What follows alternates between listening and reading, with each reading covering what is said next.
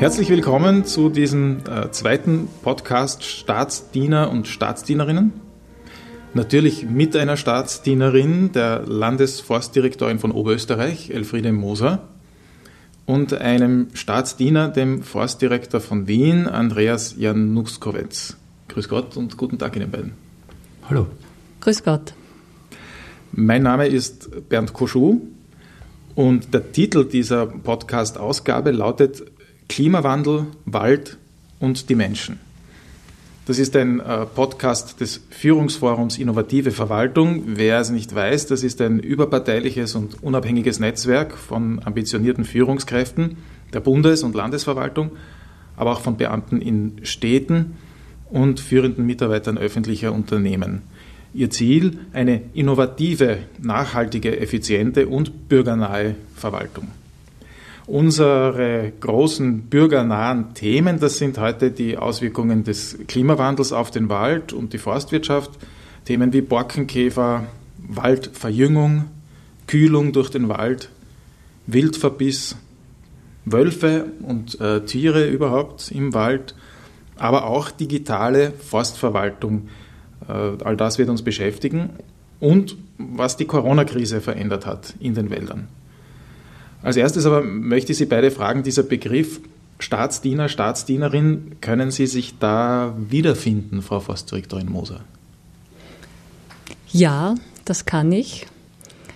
Ich äh, sehe mich als Staatsdienerin, denn das Forstgesetz wird in mittelbarer Bundesverwaltung durch den Landeshauptmann vollzogen, sodass äh, wir als Forstbeamte einerseits Diener des Bundes andererseits aber auch des Landes sind. Und als Leiterin des Forstdienstes sehe ich mich auch, wie das Wort ja schon sagt, im Dienste des Waldes. Im Dienste des Waldes, das ist interessant, weil also man könnte sagen, im Dienst der Bevölkerung, im Dienst der ähm, Bürokratie, wenn man so will, oder äh, eben des Landes, des Bundes, Sie sagen des Waldes im Sinne des Forstgesetzes, dass die öffentlichen Interessen an der Walderhaltung gewahrt bleiben. Wir sind zum einen hoheitlich tätig, vollziehen das Forst- und äh, das Jagdgesetz, äh, auf der anderen Seite aber auch privatwirtschaftlich und äh, verwalten Förderungen und beraten die Waldeigentümer. Und Sie, Herr Forstdirektor Januskowitz, Staatsdiener? Ich bin ein Stadtdiener. Ich bin Dienstleister, so fühle ich mich und ich fühle mich als im besten Sinne als Diener der Bevölkerung Wiens. Ich bin keine Behörde. Das heißt, wir sind als Forst- und Landwirtschaftsbetrieb der Stadt Wien privatrechtlich organisiert. Wir sind eine Magistratsabteilung, wir sind aber ein Betrieb. Und insofern äh, bin ich das Pendant zur Kollegin Moser. Ich bin nicht Behörde, ich verwalte keine Förderungen, äh, aber ich darf und muss manchmal den Wienerinnen und Wienern auch das Forstgesetz näher bringen und ihnen erklären, wie wichtig dieser Wald auch vor allem im urbanen Bereich ist. Also damit man das versteht, äh, wenn, wenn ich es richtig verstehe, dann sind Ihre Mitarbeiter, Herr Januskowitz, äh, Leute, die richtig in den Wald gehen und dort äh, anpacken, zumindest zum Teil. Und bei Ihnen in Oberösterreich, Frau Moser, ist es so, dass Sie eher darauf schauen, dass diejenigen, denen der Wald gehört, das im Wald machen, was notwendig ist. Und da können Sie auch sozusagen Vorschriften machen, was da zu tun ist? Ja, ähm, die Mitarbeiter des Oberösterreichischen Landesforstdienstes sind äh, Forstaufsichtsorgane und sind zuständig auch für die Überwachung der Wälder und für die Einhaltung der Forstgesetze. Äh, findet ein sogenannter Forstfrevel statt, äh, werden entsprechende Verwaltungsakte gesetzt. Aufforderungen zur Borkenkäferbekämpfung oder aber auch äh, Wiederbewaldungsaufträge ergehen von der Forstbehörde. Und sowas würden Sie selbst erledigen, beziehungsweise Ihre Leute, Herr Januskowitz?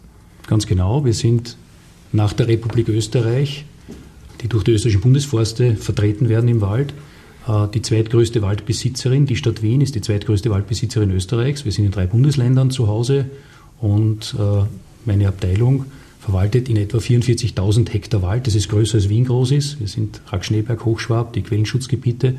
Ja, und dort arbeiten meine Leute. Also meine, meine Teams, meine Damen und Herren, wir haben auch Damen bei den Forstfacharbeiterinnen haben eine Motorsäge in der Hand, äh, viele von denen, und im Landwirtschaftsbetrieb sitzen sie am Traktor, ja, wir arbeiten auf der Fläche. Als Behörde, da haben Sie einen äh, Kollegen, der äh, zuständig ist, ähnlich wie die Frau Moser in Oberösterreich. Ganz genau so ist es. In Wien gibt es eine eigene Magistratsabteilung, wo eben auch die Forstbehörde beheimatet ist, ist dem 58 und dort sitzt ein Kollege, ein Forstkollege, der das gleiche studiert hat wie ich und der ist die Behörde und der macht genau das, was die Kollegin Moser in Oberösterreich macht. Kommen wir von diesem noch eher allgemeinen, äh, auch schon ein bisschen konkreten, äh, zum konkreten Wald- und Forstwirtschaftlichen. Und ich möchte mit etwas Aktuellem starten. Das ist, auch wenn es uns allen schon mehr als fad ist, äh, immer noch die Corona-Krise. Herr Januskowitz, was hat die Corona-Krise verändert in, in den Wäldern, in den Wiener Wäldern? Sie hat ganz viel verändert und mein Eindruck ist, dass sie vor allem den Zugang zum Wald für die Städter verändert hat. Äh, der Wald ist wichtiger geworden für die Menschen. Er ist als Erholungsraum wichtiger geworden.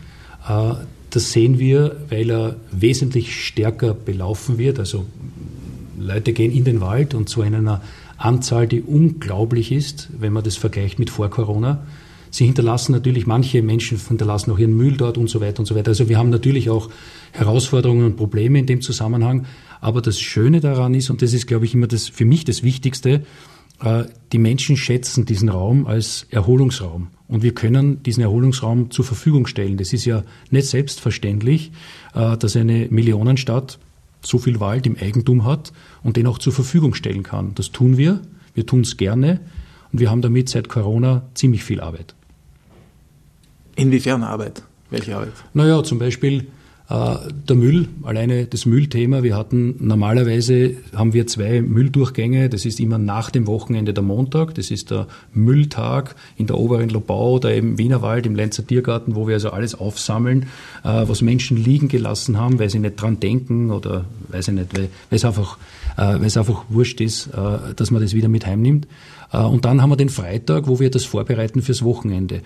Und die zwei Tage sind zu wenig geworden. Wir haben also jetzt den dritten Tag eingeschoben, wir haben den Mittwoch auch noch äh, und wir holen aus unseren Gebieten pro Jahr derzeit um die 700 Tonnen Müll raus. Wenn Sie äh, sich vergegenwärtigen, was ein Blatt Papier oder eine, eine, eine Trinkdose an Gewicht hat, kann man sich ungefähr vorstellen, äh, was 700 Tonnen sind. Und 700 Tonnen zusammenglauben, zusammensammeln, die der Wind in der Gegend herumgetragen hat, die Tiere verletzen können und so weiter, das ist eine Heidenarbeit. Und das alleine macht es natürlich Alleine das und dann kommt natürlich auch noch dazu die Konfliktsituationen vor Ort. Viele Menschen auf, äh, auf gleichem Raum äh, bedeutet natürlich auch Konfliktsituation. Wenn ich zwei Leute auf, auf, am Hektar beim Wandern habe, also auf einer großen Fläche, auf, auf zwei Fußballfeldern und ich habe dann plötzlich keine zwei, sondern ich habe dort 15 Leute auf der gleichen Fläche, dann kommen natürlich Diskussionen und dann haben wir auch Probleme damit. Wie viele Leute haben Sie da im Einsatz, die den Müll einsammeln? Auf der Wiener Fläche sind es ungefähr 30 bis 40 Personen, die an diesen besagten Tagen Müll einsammeln gehen und das hauptsächlich machen. Äh, und sonst im, im Bereich Draußenrad Schneeberg, Hochschwab machen das auch alpine Vereine mit uns. Können Sie abschätzen, um wie viel mehr Leute jetzt im Wald sind als vor der Corona-Krise? Ja, äh, wir zählen das in etwa mit. Wir haben ja auch diese ganzen Handydaten, die kann man also alle datenschutzgerecht äh, verarbeiten. Das, das geht alles heute wunderbar mit der Technik. Wir wissen in etwa, wir haben Hotspots, wo wir äh, teilweise bis zum Doppelten der Leute auf der Fläche haben. Die obere Lobau ist ein schönes Beispiel oder der Wienerberg mit 70 Hektar, also ungefähr 140 Fußballfeldern. Da sind jetzt pro Jahr so viele Menschen vor Ort, wie Wien Einwohner hat. 1,8 Millionen auf 70 Hektar und zusätzlich noch dazu 400.000 Hunde. Äh, das ist schon eine Menge und mit dem muss man umgehen. Also kumuliert, also die kommen immer wieder, aber sozusagen Besuche quasi von Personen 1,8 Millionen. Ja, das sind viele, die oft täglich kommen, natürlich, die mit dem Hundgassi gehen, aber in Summe kumuliert äh, so viele Menschen, wie Wien Einwohner hat und das ist ein wahnsinniger Wert, ein wahnsinnig hoher Wert. Frau Moser, in Oberösterreich wird es nicht ganz so wurdeln sozusagen in den, in den Wäldern, oder? Weil es doch ein größeres Bundesland noch ist. Auch die oberösterreichischen Wälder waren von Waldbesuchern stärker konfrontiert. Der Wald hat ja auch eine Erholungsfunktion Und die Menschen sind sich dieser Erholungswirkung des Waldes wieder bewusst geworden und haben im Wald auch äh, Ausgleich und Ruhe gefunden. Zum anderen durften wir feststellen, dass äh, auch die Waldbesitzer selbst Zeit fanden, äh, sich um ihren Wald wieder verstärkt zu kümmern. Oberösterreich hat ja überwiegend äh, Privatwald. Rund äh, die Hälfte des Waldes ist im Besitz von Kleinstwaldeigentümern beziehungsweise ist Bauernwald. Und so äh, haben die Waldbesitzer wieder Zeit gefunden, äh, viele Vorhaben im Wald umzusetzen. Das freut Sie, oder? Das freut uns, äh, weil damit einherging, dass auch äh, das Schadholz sehr konsequent aufgearbeitet wurde, vor allem das Schadholz infolge Borkenkäfer, Sturm und Schneedruck. Und ähm, es zeigte sich auch an der Anzahl der Bewilligungen, die der Forstdienst und die Forstbehörden erteilt haben. Es sind deutlich mehr forstliche Anträge bei der Behörde eingegangen als in Normaljahren. Aber was den Borkenkäfer betrifft, heißt das, das ist für Sie äh, ärgerlich vielleicht gewesen, dass private Waldbesitzer sich da um dieses Problem nicht genug gekümmert haben in der Vergangenheit und jetzt in der Corona-Krise haben die mehr Zeit gehabt und, und, und mehr Zeit investiert, um Schadholz also zu entfernen? Grundsätzlich haben wir eine sehr hohe Waldgesinnung und die Waldeigentümer haben überwiegend rasch aufgearbeitet. Im äh, Jahr 2020 war es aber auch möglich, sich um äh, Waldpflege zu kümmern und auch äh, beispielsweise um äh, Forstwege zu errichten. Also ich glaube schon, dass man äh, sagen kann, dass die Waldeigentümer äh, den Wald wieder verstärkt bewirtschaftet haben und das ist im Sinne der Holznutzung und der Schadholzaufarbeitung ja auch erfreulich. Jetzt haben wir schon gestreift, äh, dass im Zusammenhang mit dem Klimawandel vielleicht größte Thema in, in Österreich zumindest, nämlich äh, Borkenkäfer. Kann man das so sagen, dass der Borkenkäferbefall und, und die Folgen für die Fichten, so, so viel ich weiß, eigentlich der massivste indirekt durch den Klimawandel verursachte Schaden in den Wäldern ist? Ja, das ist richtig. Der Borkenkäfer ist äh, der beste Indikator für den Klimawandel, denn ähm, durch die Wärmesumme wird er begünstigt und äh, umgekehrt werden die Fichten durch äh, die erhöhten Temperaturen geschwächt. In, inwiefern wird der Borkenkäfer begünstigt durch äh, höhere Temperaturen? Die Entwicklung einer Borkenkäfergeneration hängt von der Wärmesumme ab und je wärmer es ist, desto mehr Generationen können sich in einem Jahr ausbilden und desto schneller wird der fertige Käfer entwickelt und kann schlüpfen. Wie, um wie, von wie vielen Generationen sprechen wir da? Also wer jetzt immer von Ihnen beiden antworten will, wie viele, weil Sie sagen, in einem Jahr mehrere Generationen Borkenkäfer?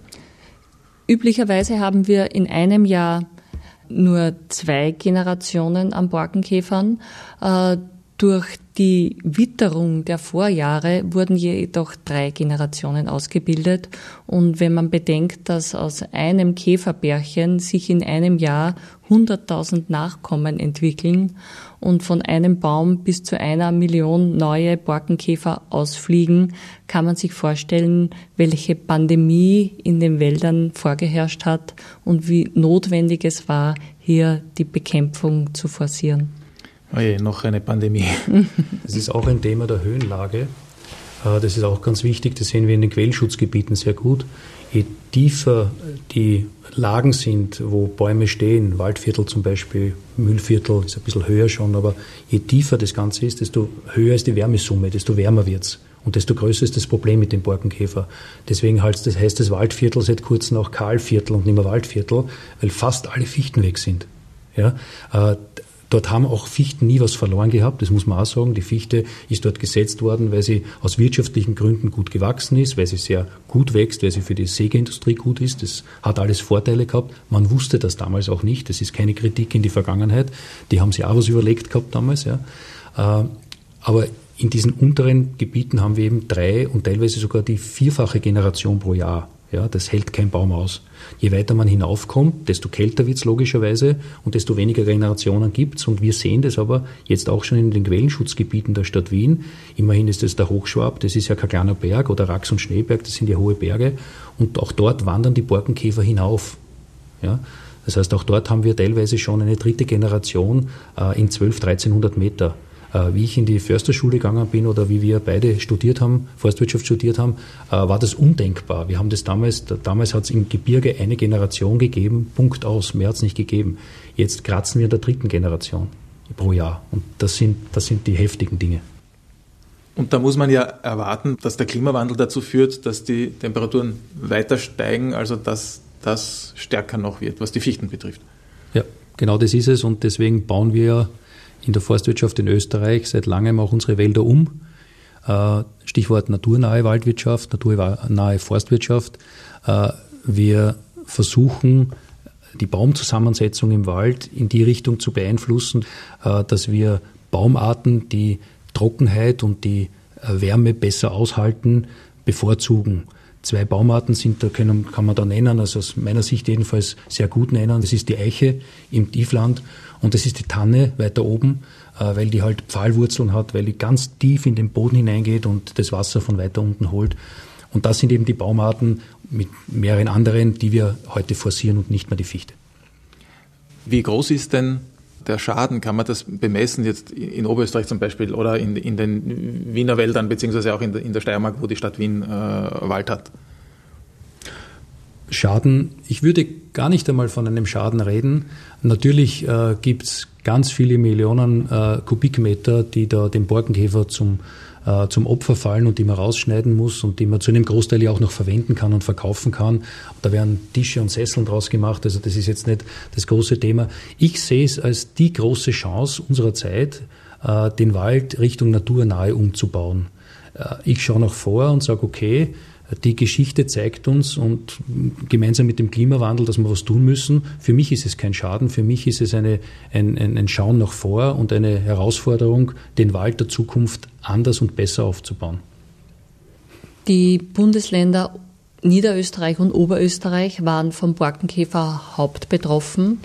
Wir haben noch nie dagewesene Borkenkäfer-Kalamitäten verzeichnen müssen und das Schadholz in den oberösterreichischen Wäldern betrug alleine in den letzten fünf Jahren fast neun Millionen Festmeter Holz. Die äh, Schäden sind dadurch für die Waldbesitzer entstanden, weil der Holzpreisverfall doch äh, sehr groß war. Zum anderen aber ähm, sind auch sehr große Kahlflächen entstanden, die jetzt wieder bewaldet werden müssen. Wir äh, setzen im Rahmen des Waldfondsgesetzes äh, den Waldumbau um, wie der Herr Forstdirektor gesagt hat. Äh, es geht darum, dass wir klimafitte Wälder heranziehen, die einer Erwärmung besser standhalten können. Denn wir müssen uns heute Gedanken machen, welche Baumarten in 100 Jahren noch wachsen können. 9 Millionen Festmeter haben Sie gesagt. Kann man das in Bäumen ausdrücken, wie viele das in etwa sind? Nachdem äh, vor allem auch die mittelalten Bestände davon betroffen waren, äh, kann man durchaus unterstellen, dass ein Baum äh, in etwa einen Festmeter misst und so äh, kann man ungefähr von 20 Millionen Bäumen ausgehen. Und warum eigentlich befällt der Borkenkäfer nur die Fichte? Der Borkenkäfer ist der Forstschädling, der auf die Fichte spezialisiert ist. Es gibt zwei Arten von Borkenkäfer, den Buchdrucker und den Kupferstecher. Der viel gefährlichere ist der Buchdrucker, der unter der Rinde der Fichte seine Brut anlegt und äh, dort äh, im Fraßbild äh, das Bild eines Buches erzeugt. Deshalb ist auch äh, der Name Buchdrucker. Es gibt in Mitteleuropa äh, viele Borkenkäferarten, in etwa 600. Ähm, nur zwei davon sind sehr aggressiv und äh, beide kommen in Österreich vor und vertragen sich miteinander interessanterweise sehr gut und können auch gemeinsam einen Baum befallen. Was weniger bekannt ist, äh, es gibt auf fast allen Baumarten Borkenkäfer. Es gibt auch einen Buchenborkenkäfer, es gibt einen Tannenborkenkäfer, es gibt, die sind spezialisiert auf die einzelnen Baumarten. Nur äh, wie die Kollegin Moser schon richtig gesagt hat, diese zwei, die auf die Fichte gehen, sind aggressiv geworden. Die Fichte hat sozusagen auch das richtige äh, oder das falsche Gegenmittel gehabt. Das kann, äh, der Harzfluss funktioniert nicht mehr. Wenn die Fichte auf trockenem Boden steht, kann sie sich nicht wehren. Ja? Der Borkenkäfer fliegt ja Richtung Borke, Richtung äh, Rinde und bohrt sich dort ein. Und wenn die Fichte vital ist, wenn sie gut ist, wenn sie genug Wasser hat, dann antwortet sie mit Harzfluss. Das heißt, sie schickt dem Käfer Harz entgegen. Äh, und wenn sie genug Harzfluss hat, wenn sie genug Blut hat in sich, ja, dann stirbt der Käfer, weil das, das, der zahlt er nicht. Der kann da nicht reinbohren und da kommt dauernd Harz daher, ist er tot. Äh, wenn die Fichte trocken ist, wenn sie nicht mehr so vital ist, dann schafft sie das eben nach dem tausendsten Borkenkäferanflug nicht mehr. Und dann geht's los. Und das können diese zwei äh, Borkenkäferarten eben besonders gut. Jetzt haben Sie relativ locker gesagt, naja, das ist eigentlich eine Chance und, und, und dadurch setzt man dann auf andere, besser geeignete äh, Baumarten, kommt weg von der Fichte, wo es ja ganz viele Monokulturen gibt oder gab in, in Österreich. Aber die andere Seite ist ja, dass die Forstwirtschaft massiv auf das gesetzt hat und dass sozusagen die Fichte äh, da ein für die Wirtschaft auch wertvolles Holz immer war. Ich kann das aufklären, warum ich das gesagt habe. Der Betrieb, den ich leiten darf, lebt nicht vom Holzverkauf. Das ist der große Unterschied zu vielen privaten Forstbetrieben in Österreich, die leben davon. Äh, wir leben davon, dass wir den Wienerinnen und Wienern äh, Erholungsflächen und Naturschutzflächen zur Verfügung stellen und die Quellenschutzwälder, wo das berühmte äh, Wiener Trinkwasser, das Quellwasser für Wien herkommt. Über diese Produkte des Waldes leben wir. Wir brauchen Gott sei Dank, und deswegen habe ich vorher meine Stellungnahme auch so abgegeben, wir brauchen nicht vom Holz leben. Wir verkaufen natürlich unser Holz äh, und das sind ca. 60.000 Meter im Jahr. Das ist auch nicht ganz wenig. Wir verschenken es nicht, ja, das ist schon klar. Aber wir leben nicht davon. Und das ist der große Unterschied zu einem privaten Forstbetrieb. Private Forstbetriebe, für die Sie indirekt äh, zuständig sind, Frau Forstdirektorin Moser. Für viele Waldbesitzer ist äh, das Holz eine zentrale Einkommensquelle. Und es ist aus forstlicher Sicht wichtig, dass wir ähm, für diese Betriebe mittelfristig auch Wirtschaftsbaumarten pflanzen, die die Wälder ökonomisch tragen. Deshalb äh, brauchen wir Alternative zur Fichte.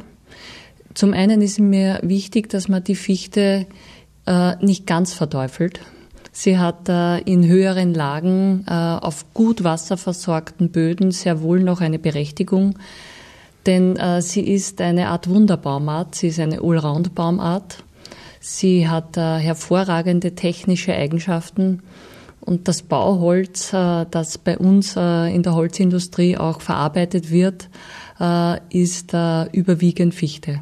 Das heißt, nachdem es in Österreich doch eine sehr starke Holzindustrie gibt und Holz ja ein ökologischer Rohstoff ist, den wir auch äh, verwenden sollen, ist es äh, wichtig, dass wir Nadelhölzer als Alternative finden. Und da möchte ich ganz besonders die Tanne nennen. Sie vermag mit ihrer tiefen Pfahlwurzel tiefere Bodenhorizonte zu erschließen, aber auch ähm, äh, werden wir zunehmend auf äh, Gastbaumarten setzen müssen. Ganz besonders hervorzuheben ist die Douglasie, die mit deutlich weniger Niederschlag und äh, höheren Temperaturen zurechtkommt.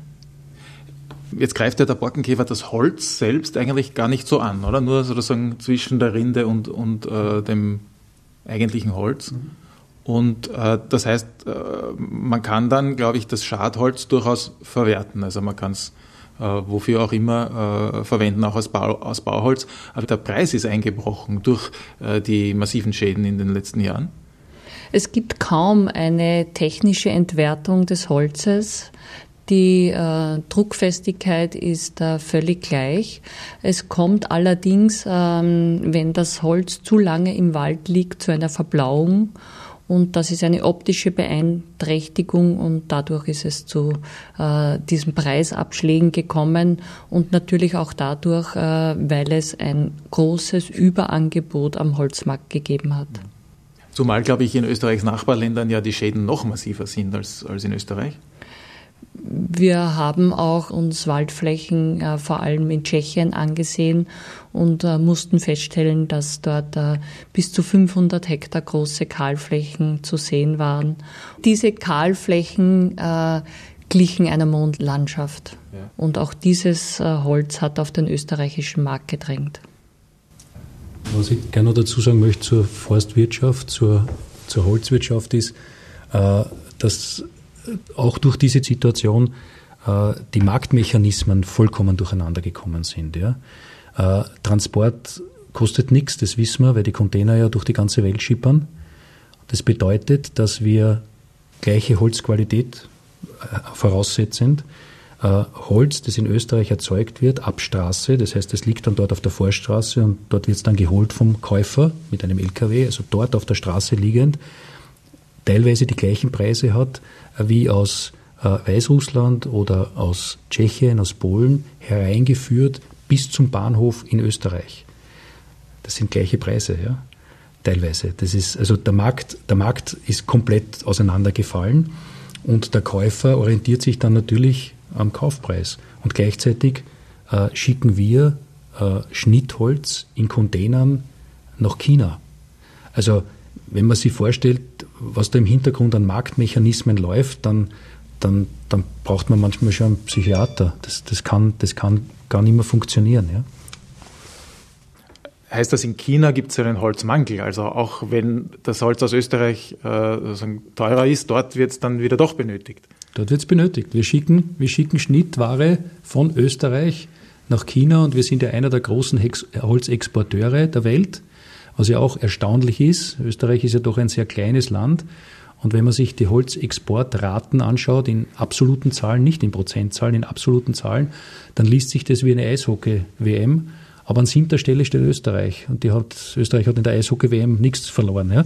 Aber Sie da, meinen, Kanada steht an erster Stelle, oder wie? Russland, Kanada, ja. Schweden, Finnland und so weiter. Und an siebter Stelle kommt Österreich. Ja, das ist un, unpackbar. Das heißt, äh, das zeigt auch, welche, welche, welche Kraft die österreichische Forstwirtschaft auch im internationalen Markt hat. Aber wenn es halt dann sich preislich nicht mehr ausgeht, unter Umständen in so einem Borkenkäferjahr, dann äh, rentiert sich auch die Waldbewirtschaftung im schlimmsten Fall nicht mehr. Oder sind wir so weit nicht? Die Situation in den Vorjahren hat gezeigt, was es für die Forstwirtschaft bedeutet, wenn die Aufarbeitungskosten die Erträge übersteigen. Ähm, es äh, war notwendig, dass wir mit maschinellen Einsatz und Fremdarbeitskräften die Aufarbeitung bewältigt haben. Und äh, es zeigt auch, welche Leistungen die Waldeigentümer auch für die Gesellschaft erbringen weil sie ja auch äh, die Wiederbewaldung und die Waldpflege äh, bewerkstelligen. Und äh, eigentlich haben vier Menschengenerationen diese Bestände gepflegt, die jetzt zu Käferholzpreisen Freistraße veräußert werden mussten. Mhm. Und das war für viele Waldeigentümer sehr bitter, und es hat auch für die öffentliche Hand gezeigt, welche Aufgaben auf den Staat zukommen, wenn der Wald sich nicht mehr selbst ökonomisch trägt. Im internationalen Vergleich ist unser großer Wettbewerbsnachteil äh, die gebirgige Zone in Österreich. Das kostet einfach mehr Geld, äh, Bäume aus einem Steilhang auf die Vorstraße herunterzubringen. Da braucht man zum Beispiel einen Seilkran. In seltenen Fällen braucht man einen Hubschrauber dazu. Das kostet ein x-faches mehr als die maschinengerechten Wälder in Schweden oder in Finnland oder auch in Russland, wo große Maschinen, Harvester hineinfahren und im Sekundentakt Bäume umschneiden. Das heißt, die Produktionsbedingungen äh, in diesen Ländern von der Eishockey-WM, ja, die sind ganz andere als in Österreich. Und das, das ist unser Produktions- oder unser Wettbewerbsnachteil. Vielleicht sollten wir jetzt ein bisschen herausarbeiten, was eigentlich äh, der Wert des, des Waldes ist. Also was sozusagen der, der Vorteil ist, weil jetzt haben wir so viel von Zerstörung gesprochen, ja. Äh, was, was ist der Nutzen, speziell, das ist ja unser Thema, im Hinblick auf den Klimawandel?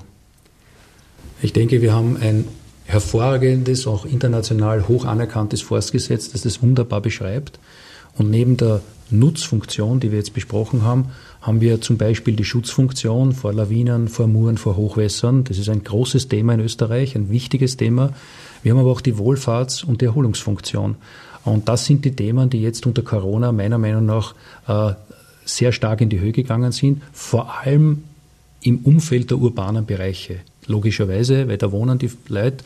Äh, wir kennen ja Zahlen, dass die urbanen Bereiche in den nächsten Jahren und Jahrzehnten massiv steigen. Die meisten Menschen auf der Welt werden in 20 Jahren in urbanen Bereichen leben und nicht irgendwo am Land. Das, das, das ist die Tendenz. Das heißt, wir müssen natürlich auch schauen, dass wir die Wälder in diesen Bereichen, wo die Menschen dicht miteinander wohnen, dicht aneinander wohnen, dass auch dort Wälder sind, die für Erholung und für Wohlfahrt da sind. Da geht es einerseits um die Erholung der Menschen, es geht aber auch um die Wohlfahrt, das heißt gute Luft, äh, feuchte Luft, vor allem auch Ruhe, ja, auch das ganze Kühl, Ein Kühleffekt hat der Wald auch, oder? Genau, der Kühleffekt ist ein ganz wesentlicher Punkt, wenn man sich Wien anschaut. Wien hat den großen Vorteil, dass äh, im Westen vorgelagerter Wienerwald existiert, in einem großen Ausmaß, einer der größten Buchenwaldgebiete Europas. Und äh, wir meistens Westwind haben. Das heißt, es kommt immer von dort kommt der Wind nach Wien rein, an fast allen Tagen äh, des Jahres. Der streicht über den Wald, wird aufgeladen mit Wasser und mit Kühle durch den Wald und geht dann kühler in die Stadt hinein. Und wir wissen heute, dass wir in der Stadt dadurch an heißen Sommertagen bis zu drei Grad weniger Kühlleistung äh, in den Kühlaggregaten brauchen. Wenn man sich das ausrechnet, was das an Euro oder an Megawattstunden ausmacht, das sind, das sind unendlich viele Nullen. Das sind gigantische Summen. Ja? Das bringt der Wald. Das macht der Wald für den urbanen Bereich. Was ist denn aus Ihrer Sicht, äh, Frau Moser, oder was sind denn aus Ihrer Sicht, äh, Frau Moser, die, die wichtigsten äh, positiven Wirkungen, Auswirkungen des Waldes, vielleicht auch im, im Hinblick auf den Klimawandel? Aus meiner Sicht äh, ist die wichtigste Funktion des Waldes die Nutzfunktion. Wir haben in Österreich äh, einen Holzvorrat von über einer Milliarde Vorratsfestmeter. Die Wälder werden nachhaltig bewirtschaftet. Es äh, wird jährlich äh, werden deutlich weniger Holzmengen genutzt, als wieder nachwachsen. Das ist ein alter forstlicher Grundsatz. der Begriff der Nachhaltigkeit wurde von Karl von Karlowitz geprägt und heißt, man darf dem Wald nicht mehr Holz entziehen, als wieder nachwächst. Wie viel Prozent der äh, Fläche von Österreich äh, sind Wald? Wir haben in Österreich vier Millionen Hektar Wald. Damit sind fast die Hälfte der Staatsfläche bewaldet. Und es wird, Sie haben das eigentlich schon gesagt fast, es wird immer mehr, es wird nicht weniger. Ne? Die ähm, Waldflächen steigen, allerdings äh, sehr unterschiedlich. Äh, wir haben natürlich in den waldreichen Gegenden eine Zunahme der Waldflächen und in den unterbewaldeten Gebieten, äh, etwa im Zentralraum, ist der Rodungsdruck auf die Wälder nach wie vor sehr hoch. Okay, also es könnte ein bisschen regional ausgewogener sein. Ja, nach dem Forstgesetz ist es wichtig, dass wir genau diese ausgewogene Waldflächenverteilung, wie Sie gesagt haben, auch äh, herstellen und dass wir, wenn Rodungen im unterbewaldeten Gebiet genehmigt werden, weil das öffentliche Interesse an der Rodung etwa ähm, äh, Infrastruktur oder Schottergewinnung überwiegt, dann müssen Ersatzaufforstungen bereitgestellt werden, um die Waldwirkungen für die Gesellschaft langfristig sicherzustellen. Und das funktioniert, deswegen wird es nicht weniger. Sonst würde es weniger wahrscheinlich. Ja? Sonst würde es möglicherweise weniger, aber das sind die behördlichen Vorschreibungen bei Rodungsbewilligungen. Und äh, jetzt äh, hat der Forstdirektor Januskowitz angesprochen, den Schutzwald. Äh, was heißt das Schutzwald oder was ist da die, die Rolle des Waldes und hat das was zu tun äh, mit dem Stichwort Klimawandel? Der Schutzwald nimmt ähm, in Österreich ähm, eine auch eine sehr bedeutende Rolle ein, denn wir sind ein äh, Gebirgsland und ohne die schützende Wirkung des Waldes wären viele ähm, Täler nicht besiedelbar. Der Schutzwald ist allerdings in keinem sehr guten Zustand.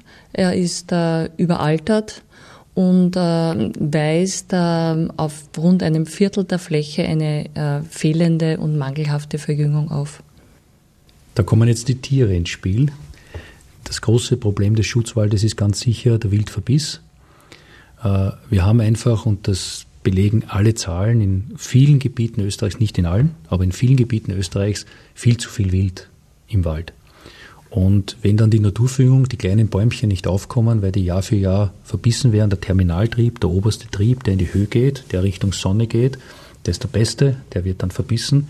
Und wenn man das immer wieder macht, dann bleibt der Baum halt ganz klein. Wir reden dann von einem stadialen Alter. Dann haben wir Tannen dort stehen, die sind 50 Jahre alt und 20 Zentimeter hoch. Äh, das hat sehr viel mit dem Wilddruck zu tun. Und da sind wir auch sehr stark gefordert. Die Behörde genauso wie die Betriebe vor Ort.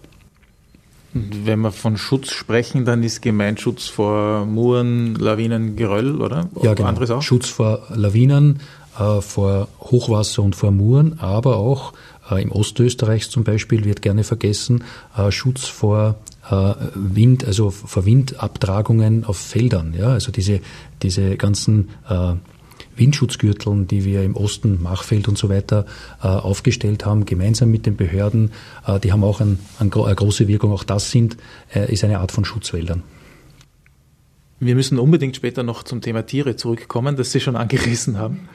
Aber äh, zunächst, es gibt ja nicht nur, was den, den Schaden betrifft, den Borkenkäfer, es gibt vor allem auch Sturmschäden. Zum Glück aber, wenn ich es richtig im Kopf habe, jetzt in den letzten Jahren oder im letzten Jahr weniger, oder? Wie ist diesbezüglich die Situation? Es gibt Jahre, wo es mehr Stürme gibt. Das, das macht der liebe Gott, das können wir nicht beeinflussen. Ja. Natürlich ist, das, ist da auch das Thema der, der, der Baumort, nicht nur die Baumart selber, sondern auch äh, kann der Wind angreifen. Das heißt, gibt es eine offene Front, äh, das hängt auch sehr stark mit der Forstwirtschaft zusammen, ist irgendwo ein, ein Kahlschlag ge, äh, gemacht worden und fährt der Wind dann in den benachbarten Bestand hinein, weil der offen ist. Ja. Äh, wir haben zum Beispiel in unserem Betrieb ein Kahlschlagverbot seit, seit vielen Jahrzehnten. Wir machen keine Kahlschläge mehr gar keine mehr. Das ist natürlich wirtschaftlich gesehen heftig. Ja, das kostet mehr. Ja, aber wir machen das nicht mehr. Sie können immer nur den Wald ausdünnen, aber nicht äh, Flächen genau. äh, roden. Genau. Wir arbeiten nach einem, nach einem Konzept, dass wir kleinere Flächen im Wald aufmachen, dass wir ein paar dicke Bäume rausnehmen äh, und andere stehen lassen und dadurch die Naturverjüngung äh, sozusagen anspornen oder, oder, oder in Gang bringen. Das ist unser Thema. Das sind, wir nennen das Femeln. Das ist der, der, der, der fachliche Ausdruck dazu, aber keine großen Flächen. Und das Zweite ist natürlich, welche Baumarten erwischt es bei einem Windwurf? Ja, die Flachwurzler, das haben wir wieder bei der Fichte, das ist wieder das Gleiche. Auch die Fichte ist in dem Zusammenhang sehr anfällig, weil sie mit den Wurzeln nicht tief hinuntergeht. Wenn aber ein Sturm jenseits von 120, 130 kmh daherkommt, dann ist es fast schon wurscht, welcher Baum dort steht. Wenn er belaubt ist und es kracht ein Sturm mit 140 kmh gegen eine Buche, dann fällt die auch um. Ja, aber dazwischen gibt es natürlich sehr viel Spielraum und in erster Linie fallen da die Fichten um aufgrund ihrer Flachwurzelkeit. Die Stadt Wien ist ja bekannt für ihre kleinflächige und naturnahe Waldwirtschaft. Generell gilt im äh, Forstgesetz äh, das Verbot des Großkahlschlages. Das heißt, äh, alle Fällungen äh, müssen über einer Fläche von 0,5 Hektar im Wirtschaftswald und 0,2 Hektar im Schutzwald behördlich bewilligt werden. So wird sichergestellt, dass die äh, Waldwirkungen im Sinne des Erosionsschutzes und auch im Sinne des Steinschlagschutzes äh, aufrechterhalten bleiben. Wie hat es in Oberösterreich ausgeschaut in den letzten Jahren betreffend Sturmschäden? Oder auch ähm, vielleicht äh, Schneelastschäden? Der Wald kennt drei große Schädigungsfaktoren. Das sind Sturm, Schneedruck und Borkenkäfer. Und alle drei Faktoren haben die oberösterreichischen Wälder in den letzten fünf Jahren heimgesucht.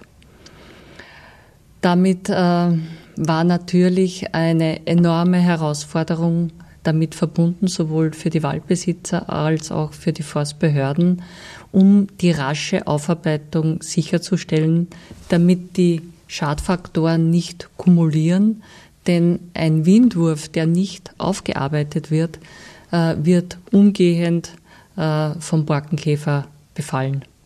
Also sofern Fichten betroffen sind und äh, es waren vor allem die Fichten, die hier vom Sturm hinweggerafft wurden.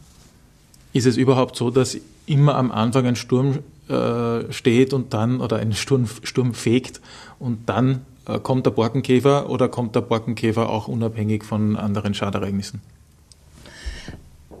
In der klassischen forstlichen Lehre geht der Sturm voraus, weil der ist so quasi die Initialzündung für eine Borkenkäfermassenvermehrung. In den letzten Jahren allerdings mussten wir beobachten, dass die Ursache die Temperaturerhöhung und letztendlich die Klimaerwärmung war. Denn äh, wir haben äh, in Oberösterreich ja die am längsten durchgehenden Temperaturaufzeichnungen im Stift Kremsmünster. Und äh, daraus ist klar ersichtlich, dass die Jahresmitteltemperatur seit dem Jahr 1760 um über zwei Grad angestiegen ist. Und äh, der größte Sprung war in den letzten 15 Jahren. Und diese Temperaturerhöhung ist in den Wäldern sichtbar und äh, somit ist der Borkenkäfer äh, die Folge dieser Klimaerwärmung. Der Klimawandel hat alles durcheinander gebracht. Die klassischen äh, Denkmuster und Erzählmuster in der Forstwirtschaft gelten nicht mehr seit einigen Jahren. Wie Kollegin Moser gesagt hat, es ist unabhängig geworden vom Windwurf und vom Borkenkäfer. Das ist alles durcheinander gegangen. Wenn man es von einer Metaebene betrachtet, dem Wald ist es wurscht. Ja? Dem Ökosystem Wald ist das alles wurscht. Der kommt dann wieder irgendwann. Der braucht halt 300 Jahre. Da kommt irgendein Ereignis, ein Windwurf, dann kommen die Borkenkäfer. Wenn wir Menschen den Wald nicht benötigen würden, was wir ja tun, dem Wald wäre es wurscht.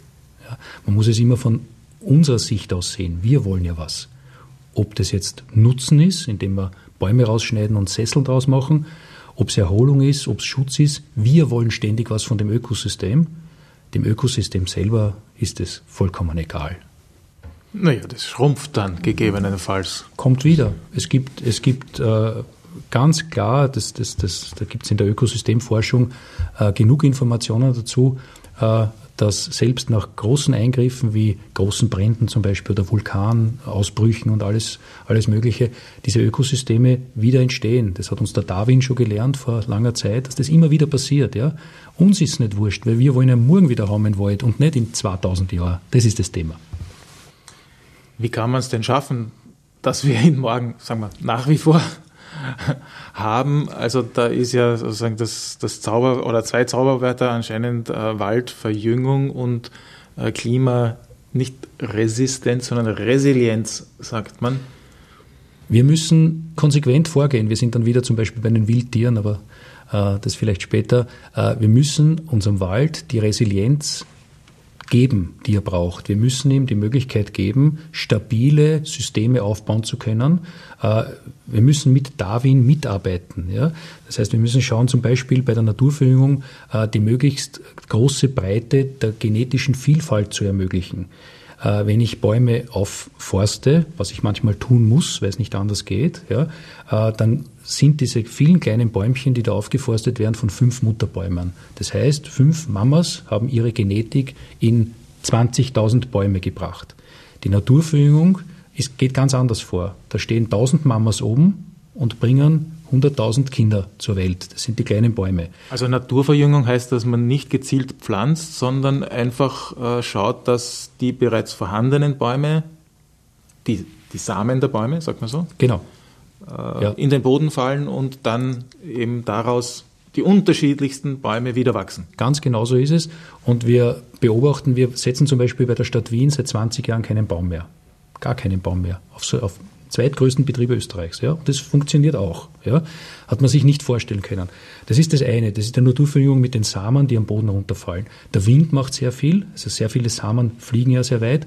Und was man nicht unterschätzen darf, wir haben uns das auch lange Zeit angeschaut, äh, sind Vögel zum Beispiel der Eichelheer, zum Beispiel der Tannenheer, äh, die größere Samen, die Tannensamen sind größer, die Eicheln sind relativ groß, in den Schnabel nehmen, wohin fliegen und den dort vergraben, um im Winter wieder fressen zu können. Nur die vergessen eben 80 Prozent, so wie die Eichkatzeln, die vergessen 80 Prozent, wo sie es vergraben haben und dort wachsen Bäume raus. Und das ist nicht zu unterschätzen, wie viel das sind und damit bekommen wir auch eine Mischung auf der, auf der großen Fläche zusammen. Es klingt eigentlich so, dass man aktiv gar nicht so viel äh, tun muss.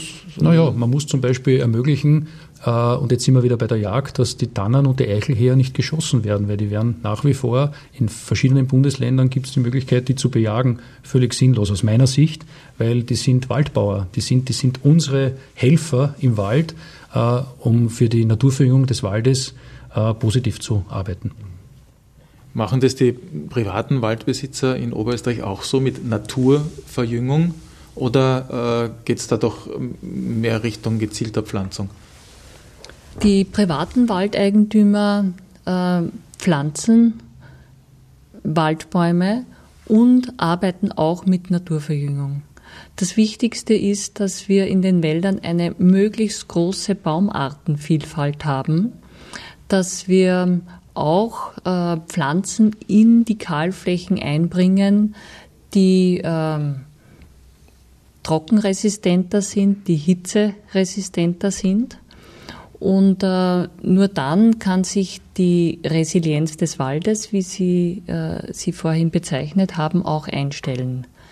Es werden sich die stärksten durchsetzen und Naturverjüngungen sind üblicherweise, äh, wenn sie natürlich anwachsen, haben einen Startvorteil gegenüber der Pflanzung, aber nicht auf allen Flächen äh, gibt es auch Samenbäume und nicht auf allen Flächen kann die Naturverjüngung auch aufkommen aufgrund äh, des Wildeinflusses.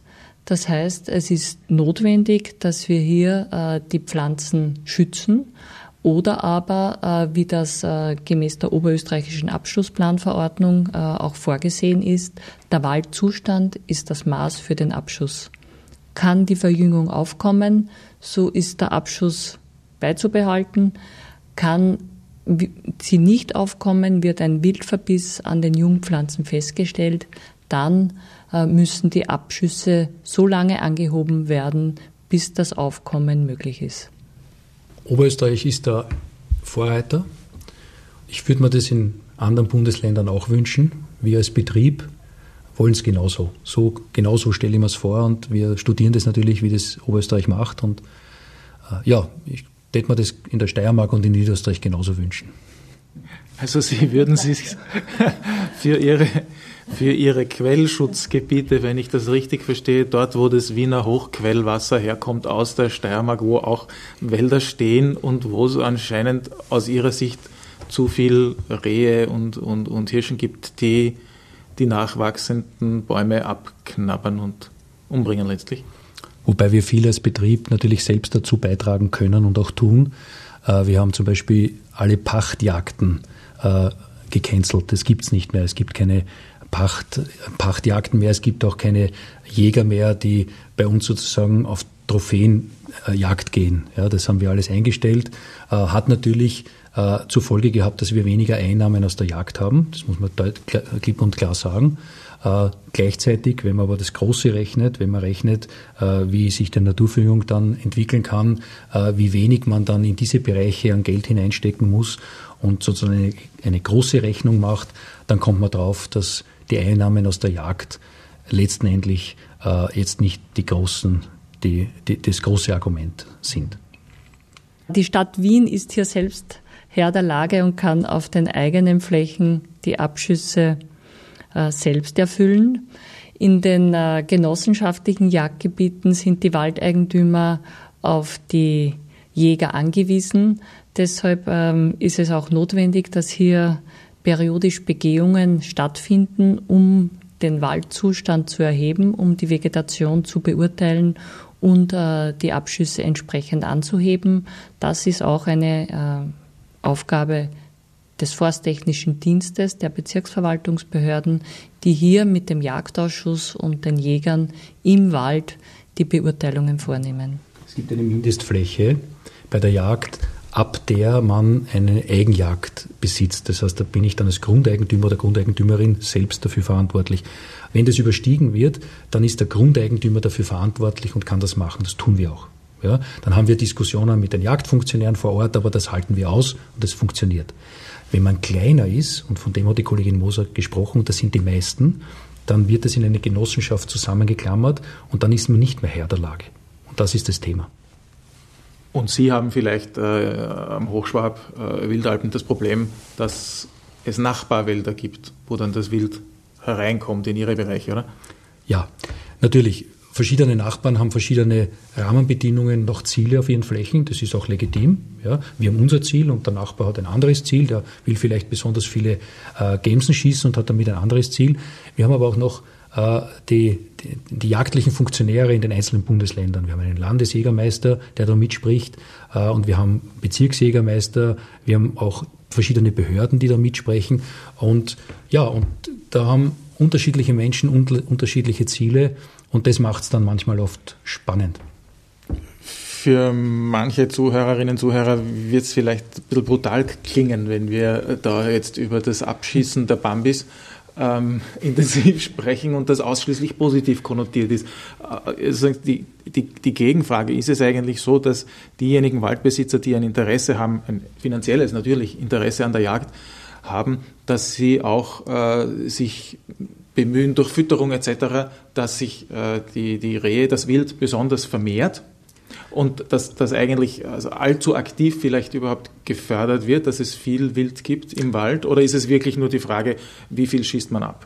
Es ist ein Teufelskreis, es ist ein wirtschaftlicher Teufelskreis. Aufgrund der Situation, der Holzmarktsituation, die wir vorbesprochen haben, haben viele Waldbesitzer wirklich wirtschaftliche Probleme. Ja? Und da ist eine wichtige Einnahmequelle die Jagd. Und dann schaut die Situation für den einzelnen Grundeigentümer schon mal ganz anders aus. Die Rechnung schaut anders aus. Ja? Und da versucht natürlich mancher, die Jagd als große Einnahmenquelle auch zu forcieren. Und damit braucht er auch mehr Wild auf der Fläche, damit füttert er mehr. Äh, wir füttern zum Beispiel überhaupt kein Rehwild mehr, nirgends, auch nicht in der Steiermark und Niederösterreich, weil es nicht notwendig ist. Damit ziehen wir auch das Wild nicht mit einem Magneten zu uns. Ja, das ist ein Punkt. Äh, beim, beim, Rotwild haben wir natürlich Notfütterungen, wie sie im Gesetz vorgeschrieben sind. Äh, das Jagdgesetz ist ja in Bundesländer aufgeteilt, ist ein Landesgesetz. Das macht zusätzliche Diskussionen, weil kaum geht man einen Meter über die Grenze auf der Rax, schaut das ganz anders aus. Aber das ist so, sind Landesgesetze. Und äh, wir gehen bei der Fütterung wirklich einen sehr restriktiven Weg. Nur das, was unbedingt notwendig ist, was aus Tierschutzgründen notwendig ist beim Rotwild, das machen wir, das halten wir vor. Und nur wenn wirklich ein paar Meter Schnee sind äh, und die Tiere nichts finden, dann legen wir ihnen Heu vor. Eigentlich ist es ja ein Widerspruch, wenn äh, Sie, wir jetzt sagen, äh, dort, wo es ein Interesse gibt an der Jagd, wird weniger abgeschossen. Man würde ja meinen, dort, wo viel gejagt wird, dort wird mehr abgeschossen. äh, ja, ist ein, ein komplexes, schwieriges Thema, das, das ordentlich zu erklären. Es wird weniger bei den Wildarten abgeschossen, die sich zum Beispiel reproduzieren, bei den Weibern. Ja, weil man will ja viel Wild auf der Fläche. Das heißt, man schießt die Trophäenträger, man schießt den Hirsch, der links und rechts Stangen hat mit, mit vielen Enden. Ja, das ist die begehrte Trophäe. Die Weiberl schießt man nicht, weil die kriegen ja Kinder. Und die Kinder können ja wieder Hirsche werden. Ja? Also so, so läuft das System. Und wenn man äh, schaut, dass der, der, der, der Wald wachsen soll und wachsen muss, dann muss man natürlich in die Basis gehen. Dann muss man schauen und sagen, okay, natürlich nicht die trächtigen Weibchen, das, das, ist, das sind Tierschutzthemen, das ist überhaupt kein Thema, das, das ist eh alles gesetzlich äh, geregelt, aber man muss auch in die weiblichen Stücke reinschießen, äh, um den Bestand generell zu reduzieren. Die oberösterreichische Abschussplanverordnung sieht auch die Fütterung ähm, nur zur Notzeit vor. Und es ist wichtig, dass ähm, im Sinne des Jagdgesetzes, wo forstwirtschaftliche Interessen die jagdwirtschaftlichen eindeutig überwiegen, dieser Landeskultur, wie das heißt im Gesetz, der Vorrang gegeben wird. Die Waldverjüngung könnte ohne Ausübung der Jagd nicht aufkommen. Die ähm, Schalenwildarten, die bei uns vorkommen, vor allem Rehwild, Gamswild oder auch Rotwild, haben keine natürlichen Feinde. Die großen Beutegreifer fehlen und es ist notwendig, dass wir gerade im Hinblick auf das Aufkommen eines klimafitten, gemischten Waldes die Abschüsse auch erfüllen. Wenn da jetzt so ein Bäumchen im Wachsen ist, werden in Ihren Wäldern dann diese äh, Bäumchen geschützt mit äh, einer Plastikverhüllung gibt es, glaube ich, da teilweise oder einem Gitter rundherum, durch das man äh, den Baum vor dem Wildverbiss schützt? Ja, in manchen Gegenden, wo es nicht anders geht, müssen wir diese Schutzmaßnahmen anwenden. Das sind Notmaßnahmen. Grundsätzlich äh, läuft unsere Strategie in eine andere Richtung. Wir wollen so wenig Wild oder richtig viel Wild auf der Fläche haben, dass der Wald wachsen kann. Nicht jeder Wildverbiss ist ein Schaden. Äh, wenn 100.000 äh, Tannen auf der Fläche stehen und es werden 90.000 verbissen und 10.000 wachsen hoch, dann ist es okay. Dann ist es kein Schaden, dann ist es ein Wildverbiss und egal. Äh, und diese Schutzmechanismen brauchen wir nur dort, wo wir gar nicht anders zu Rande kommen. Oder die Behörde kann es teilweise auch vorschreiben. Auch das ist in, in Flächen, das ist aber die Kollegin Moser Berufener dazu, auf Flächen, wo es gar nicht anders geht. Dort wird es teilweise auch vorgeschrieben. Das ist richtig. Die Wildschutzmaßnahmen sind eine Notmaßnahme. Gemäß Abschlussplanverordnung ist der Wildstand grundsätzlich so zu halten, dass das Aufkommen sowohl der gepflanzten Aufforstung als auch der Naturverjüngung ohne Zaunschutz möglich ist. Es äh, ist aber doch so, dass wir äh, in den ersten Jahren der Verjüngung äh, diese Zäunungen und diese Einzelschutzmaßnahmen anbringen, weil teilweise nur so die Sicherstellung der Waldleistungen langfristig gewährleistet ist. Jetzt haben Sie vorher gesagt, das Wild hat keine natürlichen Feinde. Äh, jetzt weiß ich, der Herr Januskowitz ist ein großer Freund der Wölfe unter anderem. Wieso eigentlich? Und wären das solche natürlichen Feinde, die auch etwas beitragen könnten äh, dazu, dass es weniger Wildverbiss gibt oder dass sich ein anderes ökologisches Gleichgewicht in den Wäldern womöglich einstellt? Ich möchte es ein bisschen relativieren. Ich bin nicht der große Freund der Wölfe, zumindest sehe ich mich nicht als großen Freund der Wölfe. Ich möchte es nur von der emotionalen Ebene immer wegbringen. Und das ist das Thema, wenn man alleine in die Diskussion reingeht und es versucht, äh, diese Wolfsdiskussion, die es gibt und die ich auch gut verstehen kann, wenn ich einen Schafbauern oder einen Almbauern betrachte, verstehe ich die Emotion. Äh, Dass der Angst hat, dass der Wolf seine Tiere reißt. Genau, genau. Wenn der Wolf auf eine, auf eine Alm kommt und dort ein paar Schafe reißt, dann ist es nicht nur ein wirtschaftlicher Schaden, sondern auch ein emotionales Problem für den Bauern. Das verstehe ich. Das ist überhaupt, überhaupt kein Thema. Und um das geht es mir auch gar nicht. Äh, ich orte nur, und ich sitze in all diesen Diskussionen da drinnen, dass das Thema ohne Emotion nicht abläuft. Ja? Äh, das polarisiert ständig und ganz, ganz stark. Äh, und das halte ich für unnötig. Ja, der, der Wolf ist einer der äh, Beutegreifer, so wie auch der Bär oder der Luchs, äh, der in unseren heimischen Wäldern, Stichwort Biodiversität, Stichwort naturnahe Ökosysteme, durchaus seine Berechtigung haben kann.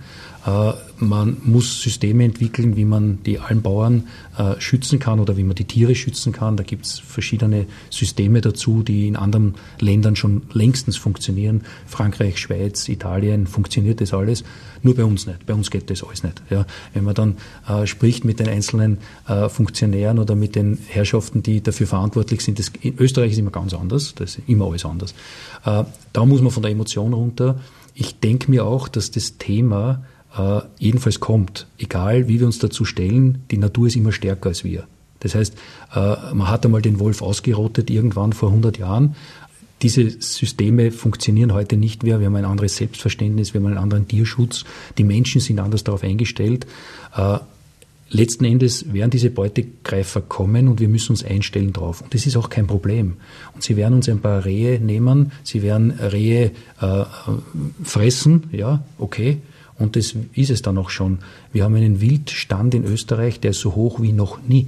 Wir haben so viel Wild im Wald, dass der Wolf sagt, okay, der Tisch ist gedeckt, wo ist das Problem? Ein Problem würden manche dann sehen, wenn der Mensch äh, betroffen wäre, im Sinne von, dass Wölfe Menschen angreifen. Ja, das, das, ist, das ist eine, eine, ich beschäftige mich wirklich seit vielen Jahren sehr intensiv mit dem Thema. Das ist eine Mehr, die immer wieder aufkommt, die stimmt einfach nicht. Äh, wir haben bei all den Überprüfungen, die wir gemacht haben in Europa, äh, gibt es bei einem gesunden Wolf, und das ist jetzt wichtig, der also nicht Tollwut hat oder so, bei einem gesunden Wolf keinen Übergriff bei Menschen. Äh, in den Medien läuft es immer so, dass es einen Übergriff gibt oder teilweise in Griechenland war das das letzte große, wo ein Mensch gefunden worden ist, getötet worden ist und da war, war sofort der Wolf, weil also Bissspuren entdeckt worden sind. Das war ziemlich grauslich, die Geschichte. Und ein paar Wochen später war klar, es waren verwilderte Hunde, aber das steht dann nirgends mehr. Das steht weder in der Zeitung, noch wird sonst berichtet. Und, und nach diesem System läuft's ständig. Äh, es gibt keine verbrieften Übergriffe von Wölfen, von gesunden Wölfen auf Menschen. Frau Moser, der Forstdirektor Januskowitz hat angesprochen, auch Luchs und Bär. Da gibt es ein äh, Zentrum für Wolf, Luchs und Bär. Gibt es Bären in Oberösterreich? Also man hört immer von Bären in Slowenien, ähm, in Österreich kaum, im Zoo vielleicht. In den oberösterreichischen Wäldern gibt es zurzeit kein Vorkommen von Bären. Die äh, letzten Bärenvorkommen äh, waren nahe der oberösterreichischen Grenze äh, in, im Bezirk Melk allerdings schon vorhanden in den oberösterreichischen Wäldern sind Luchse, sowohl äh, in den, im Nationalpark nördliche Kalkalpen als auch im Böhmerwald kommen Luchse vor. Äh, sie sind äh, Teil des Lebensraumes, sie sind besonders scheue Tiere und äh, sie haben jedenfalls die Sympathie der Forstleute. Die Bären auch? Die Bären den Bären wird sicherlich äh, Respekt gezollt, wie auch den Wölfen. Hier muss ich auch ein bisschen eine Lanze brechen für die Landbevölkerung, was den Wolf betrifft. Denn eine Umfrage hat ergeben, dass die Menschen in der Stadt den Wolf sehr befürworten. Die Menschen im ländlichen Raum, die in einem abgelegenen Haus leben und des Nächtens die Wölfe heulen hören. Die Lärmbelästigung ist das Problem?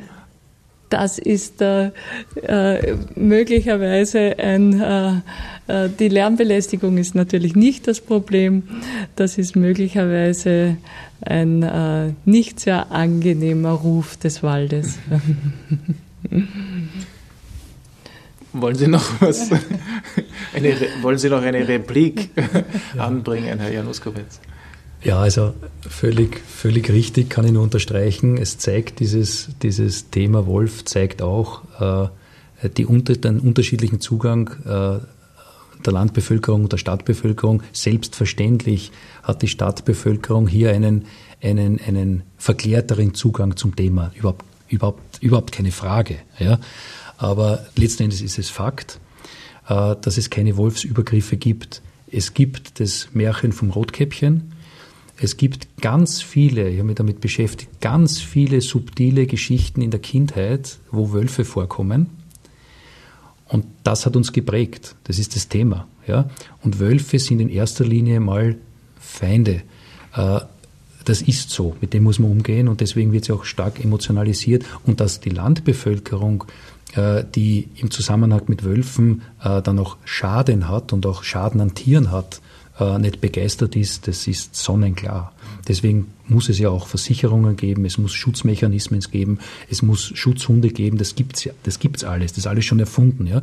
Das muss man dann nur richtig aufstellen. Es ist jetzt leichter gesagt als getan, ja. Das, das sind schon große Themen, die groß diskutiert werden in den Bundesländern und das muss man angehen. Es gibt ja speziell in Wien auch ein, ein spannendes, ich weiß nicht, kann man das als Amphibienlebewesen geradezu bezeichnen, also den Biber, der sich recht gut vermehrt, der vielleicht doch aber für so manchen Baum auch eine Gefahr darstellen kann? Bei der Biberdiskussion in der Stadt äh, kann man die Ambivalenz des Naturschutzes sehr gut erkennen. Man kommt relativ rasch drauf, dass Menschen, und jetzt rede ich von der Stadtbevölkerung, äh, Wildtiere mögen, sie lieben Wildtiere. Wenn es aber in der Nähe passiert, und der nächste Baum angeknappert wird, dann wird der sofort zum Feind. In dieser Diskussion stecken wir seit vielen Jahren drinnen. Der Biber war ja, galt lange Zeit als ausgestorben und wurde in ganz Europa, das wissen wenige, erstmals wieder im, Nation, im heutigen Nationalpark Donau angesiedelt, also unterhalb von Wien. Das war damals noch nicht Nationalpark, den gibt es erst seit 25 Jahren. Äh, in den 60er, 70er Jahren hat man den dort angesiedelt. Nach mehreren Versuchen hat sich der dann etabliert und von hier aus hat der Europa besiedelt. Das muss man sich vorstellen. Ja? Das von, von hier aus ist er gewandert bis in den oberen Inn und bis nach Deutschland und so weiter. Äh, Biber sind Reviertiere, verteidigen ihr Revier und schmeißen die jungen Halbstarken raus. Das heißt, Mama und Papa bleiben, äh, zeugen junge Biber und wenn der halbstark wird, muss er weg. Und dann beginnt das Problem, weil der wandert dann und sucht sich ein neues Revier. Braucht auch was zum Fressen. Die Bäume, die er umknappert, da frisst er nicht das Holz, das liegt ja meistens daneben, ja, äh, sondern die fallen ins Wasser und dort frisst er die Knospen. Und das ist wie ein Eiskasten für ihn. Der schwimmt jeden Tag dorthin und frisst ein paar Knospen. Und wenn man den Baum jetzt wegnimmt, der im Wasser liegt, dann knappert er den nächsten Baum an. Und im urbanen Bereich habe ich das Problem, dass am Donaukanal, wenn er den Baum ins Wasser einhaut, dort will der Twin City Liner vorbeifahren. Das heißt, ich muss den Baum auszahlen. Ich kann den nicht sagen, dem Twin City Leiter Kapitän, da fährst du halt ein bisschen langsamer oder machst du Kurven, sondern ich muss die Bäume rausholen. Das ist, da gibt es Gesetze dafür. So, dann schwimmt der Biber wieder hin, sieht, sein Baum ist weg, knappert den nächsten an. Äh, diese Probleme haben wir, das sind oft Schattenbäume, das sind oft Bäume, die, ja, natürlich äh, weich, Weichholz, aber das steht schon sehr lange dort, die Menschen leben dort, plötzlich ist der Baum weg. Ja? Dann haben wir die Riesendiskussionen.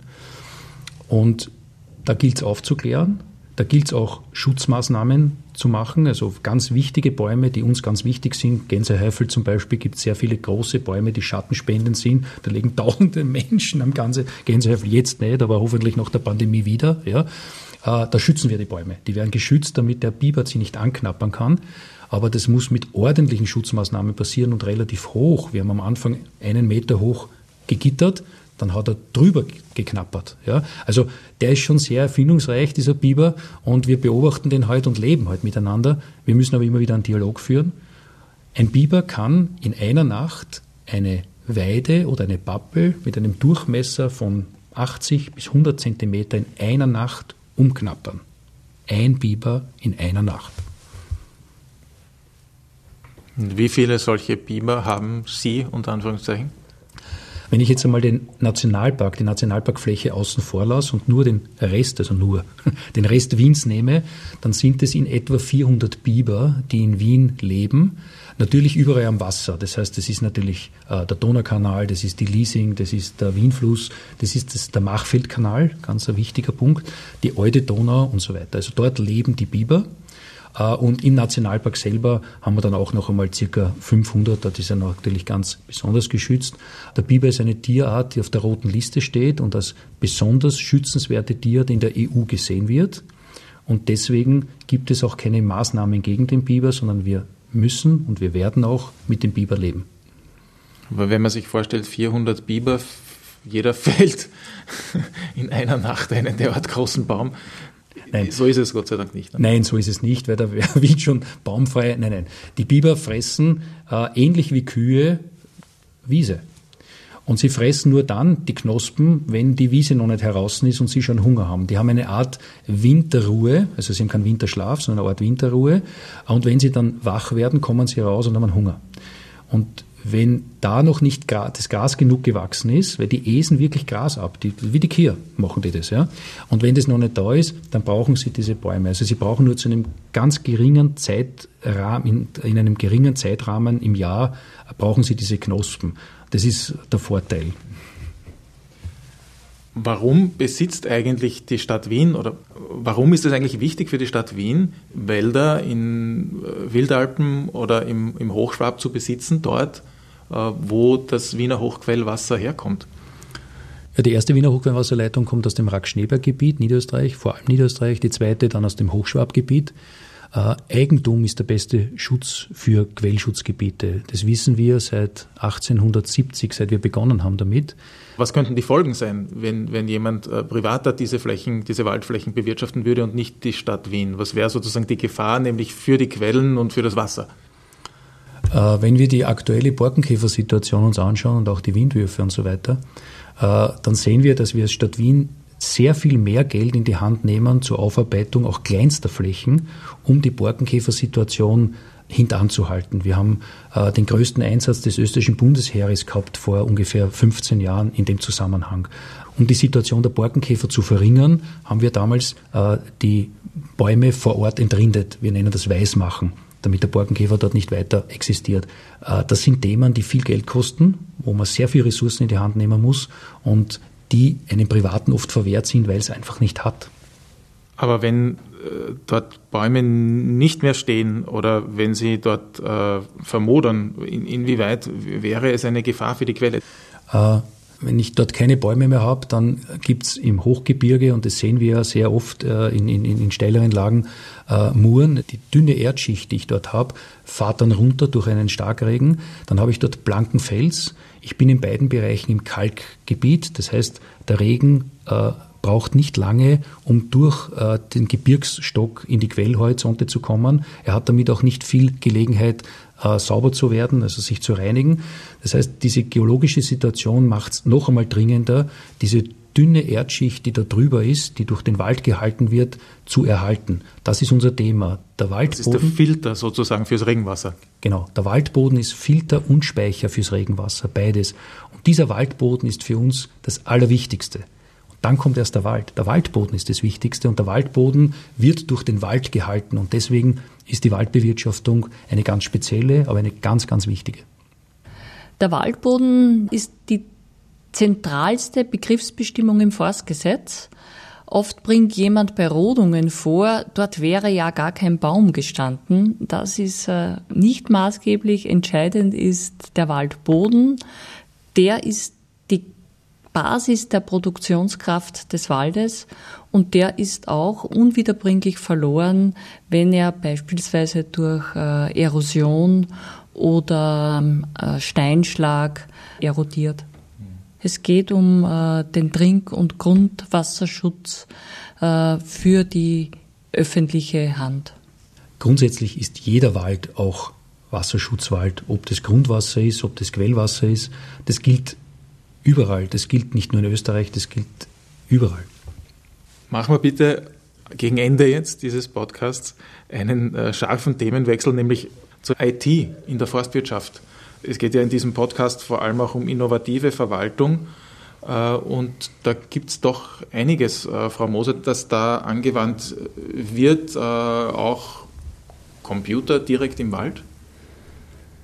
Ja, in der modernen oberösterreichischen Verwaltung äh, werden auch ähm, mobile Geräte eingesetzt. Ähm, wir nennen das System Collector App und äh, sind äh, direkt auf der Waldfläche äh, mittels ähm, Handy oder mittels Tablet mit dem Landesserver verbunden und können dort Einsicht nehmen in alle Kartenwerke des Landes, vom Orthofoto über den Kataster bis hin zu den Waldentwicklungsplänen.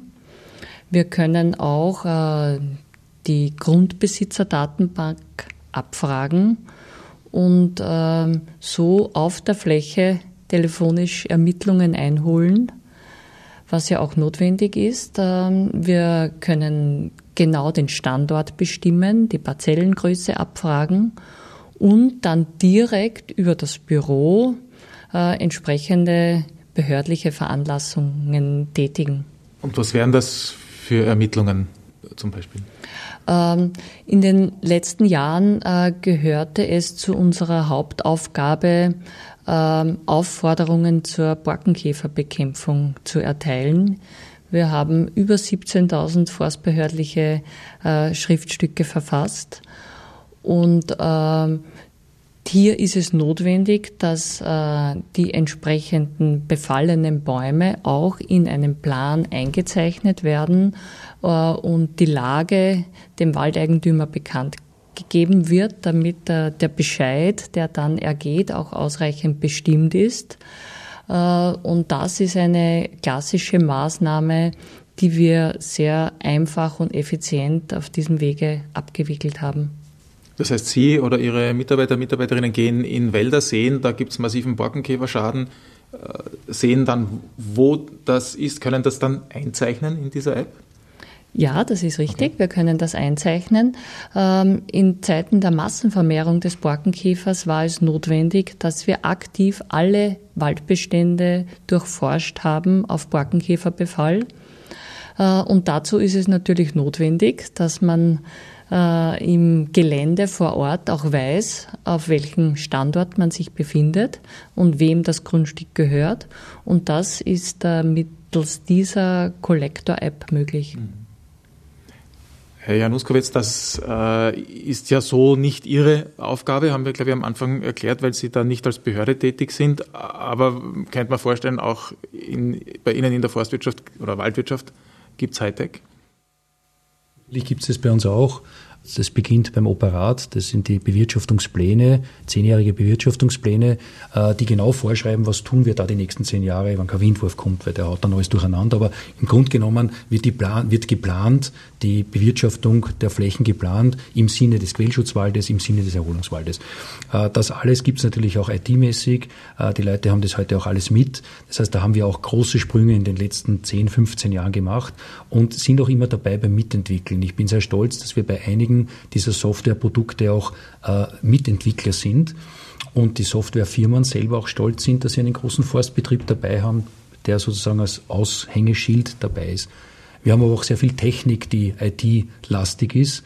Äh, wir haben vor kurzem präsentiert den ersten Hybrid-Seilkran, der mit einem ganz kleinen Dieselmotor, aber mit einem großen Elektromotor funktioniert. Ganz neue Technologie, die gemeinsam mit einer großen Firma und mit uns äh, vorangetrieben wird. Das heißt, wir sind natürlich in technischen Bereichen äh, in der Forstwirtschaft auch immer wieder, wir versuchen immer wieder auch vorn dabei zu sein.